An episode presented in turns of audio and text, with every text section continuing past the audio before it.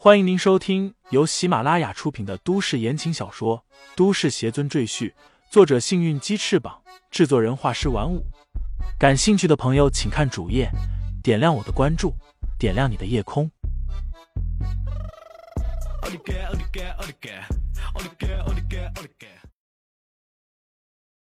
第一百八十三章，让他陪葬上。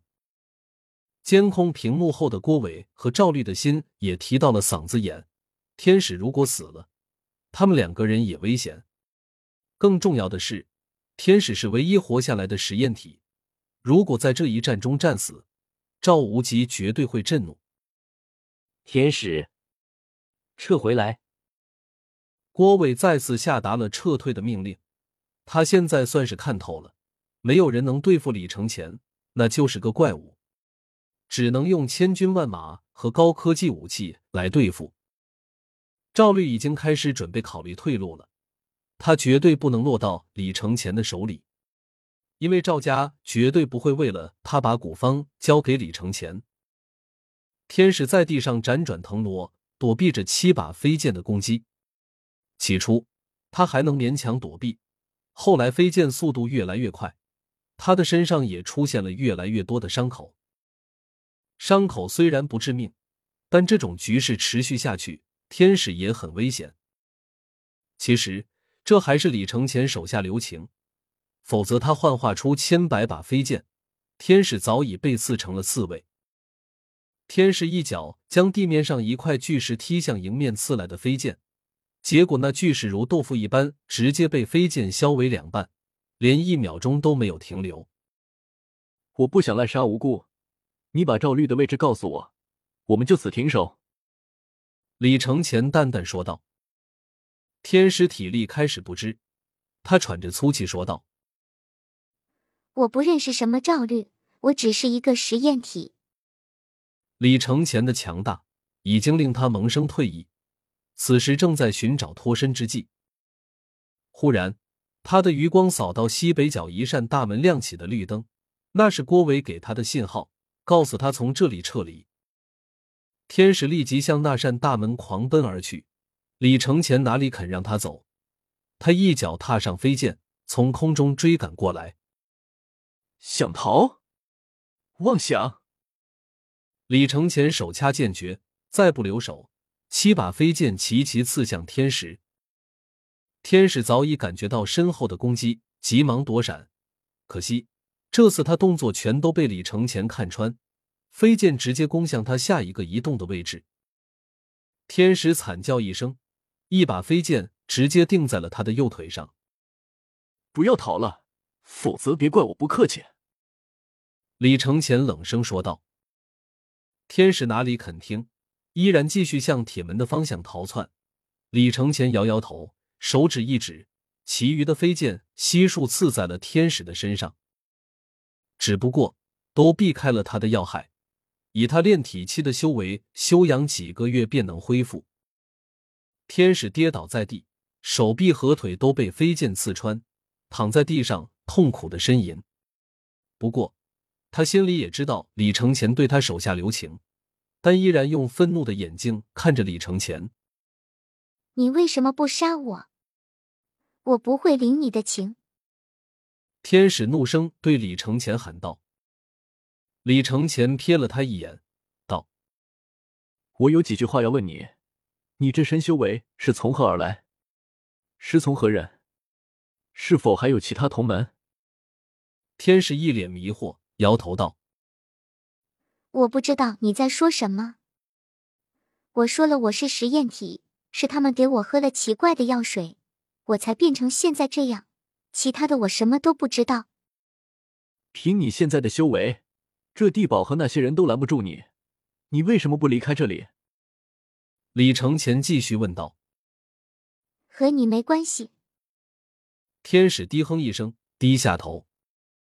李承前闭目片刻，开口道：“你有个弟弟在他们手里，对不对？”天使顿时抬起头，一脸惊愕。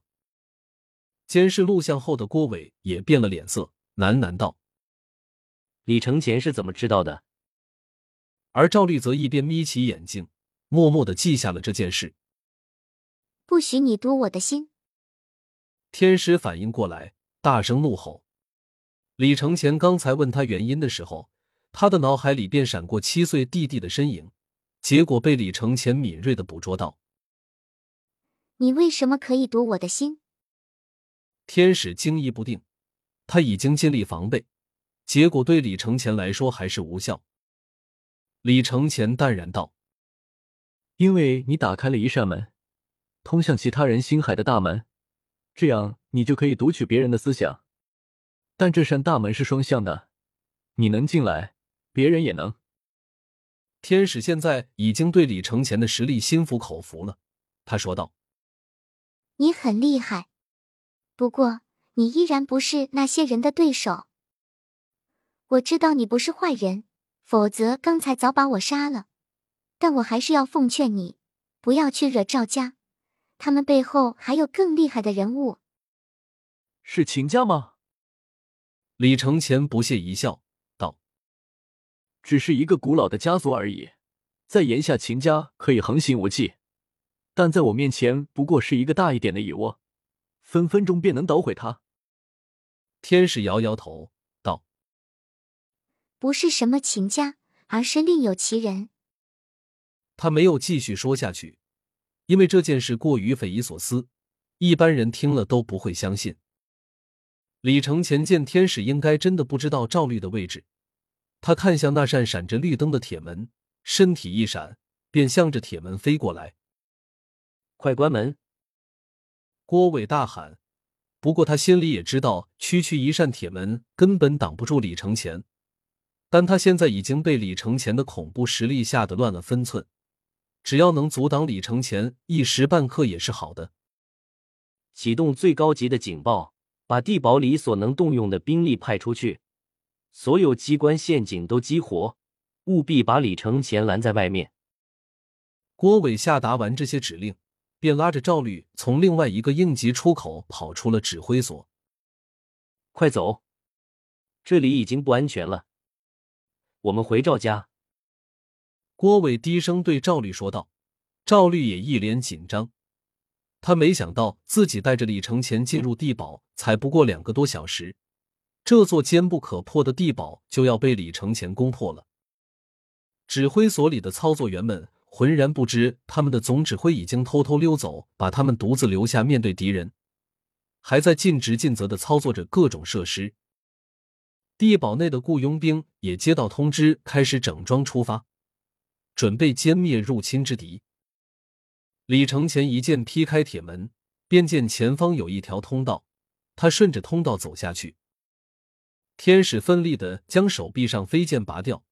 他本想将这飞剑留下来当做自己的武器，但下一刻他愕然发现，所有的飞剑全都凭空消失了。